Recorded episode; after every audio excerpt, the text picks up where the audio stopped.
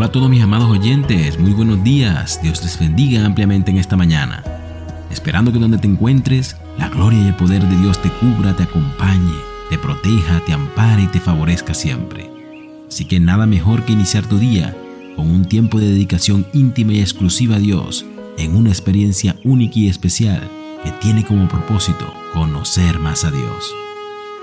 El día de hoy traigo para ustedes una historia que nos continuará ayudando a crecer espiritualmente y nos dará las herramientas necesarias para cimentar nuestra fe. Por eso decidí llamarla esta historia Bajo una mirada de amor. Cuenta esta historia que había un rey que estaba enamorado de Elena, una mujer de baja condición social a la que el rey había hecho su última esposa. Una tarde, en la que Elena estaba sola en el palacio, llegó un mensajero para avisarle que su madre estaba enferma y pese a que existía la prohibición de usar el carruaje personal del rey, porque la falta era castigada con la muerte, sin embargo Elena subió al carruaje y fue a ver a su madre. A su regreso, el rey fue informado de la situación. No es maravilloso, dijo. Esto es verdaderamente amor filial. No le importó su vida para cuidar a su madre. Es maravillosa. Otro día, mientras Elena estaba sentada en el jardín del palacio, comiendo fruta, llegó el rey. Ella lo saludó y luego le dio un mordisco al último durazno que le quedaba en la canasta. Parecen ricos, le dijo el rey. Lo son, replicó ella, y alargando la mano le cedió en su mano la fruta que comía. Cuánto me ama, comentó después el rey. Renunció a su propio placer para darme el último durazno de la canasta. No es fantástico, replicó. Pasaron algunos años y por alguna razón el amor y la pasión de Elena desaparecieron del corazón del rey. Así que cierto día, sentado con su amigo más confidente, le decía, nunca se portó como una reina. ¿Acaso no desafió mi investidura usando mi carruaje y prefirió un día darme una fruta mordida sin importarle que yo fuese el rey? Cuando leí esta historia por primera vez, pensé mucho en el amor de Dios y el amor terrenal, porque estamos tan acostumbrados a malutilizar esta palabra que solemos decir te amo aun cuando ni siquiera lo estamos sintiendo, o incluso algunos ignorando lo que realmente abarca esta palabra. Y puede llegar a ser tan confuso en nuestra lengua que decir a un amigo te amo lo contextualiza solo en un plano meramente sexual. Y acá quiero explicarte algo, amado oyente.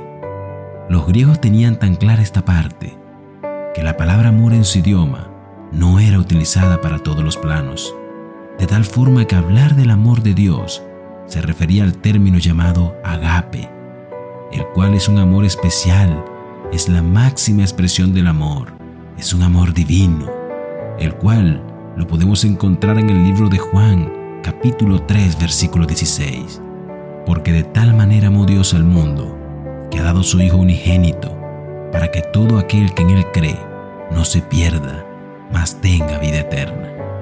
Así que esta es la característica más especial de un amor inconmensurable, un amor tan profundo, especial y poderoso, que solo podemos verlo del Padre a nosotros, pero que busca también que nosotros se lo entreguemos a Él.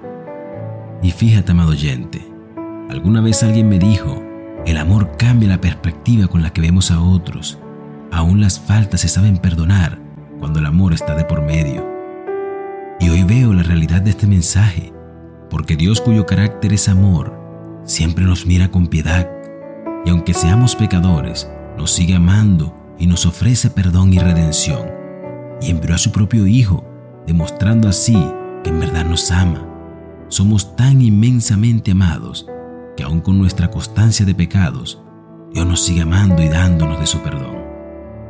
Por eso a diferencia del rey de esta historia, Dios nunca deja de amarnos, ni su amor cambia ni se marchita ni deja de ser constante ni misericordioso. Por eso Dios en su palabra nos dijo, ¿puede una madre olvidar a su niño de pecho y dejar de amar a su hijo que ha dado a luz? Aun cuando ella lo olvidara, yo nunca me olvidaré de ti. Así que siéntete afortunado, seguro y confiado, porque el amor agape de Dios no es el amor que te han enseñado o has visto. Este amor solo te lo entrega Dios y solo Dios podrá mantenerlo por siempre y para siempre. Por eso hoy, amado oyente, quiero invitarte a arrodillarte y a sacar un espacio a tu Padre Celestial y decirle, mi amado Jesús, hoy quiero darte las gracias por darme de tu amor y tu gracia inmerecida, por haberme dado tanto y seguir dándome y cuidándome siempre. Sé que me he sentido por momentos solo, abandonado, que algunos me han dado la espalda, que me han traicionado, me han dejado atrás y me he sentido morir. Pero hoy he comprendido que tú no me has abandonado y has estado ahí a mi lado siempre, dándome un abrazo reconfortante y brindándome ese amor agape que solo tú sabes darme, aun cuando yo ni siquiera te había volteado a ver. Por eso hoy decido darte mi amor agape a ti y solo a ti, mi amado Señor Jesús. Amén y amén. Que tengas un maravilloso y hermoso día. Dios te bendiga. Gracias sublimes, perfecto es su amor. Tomaste mi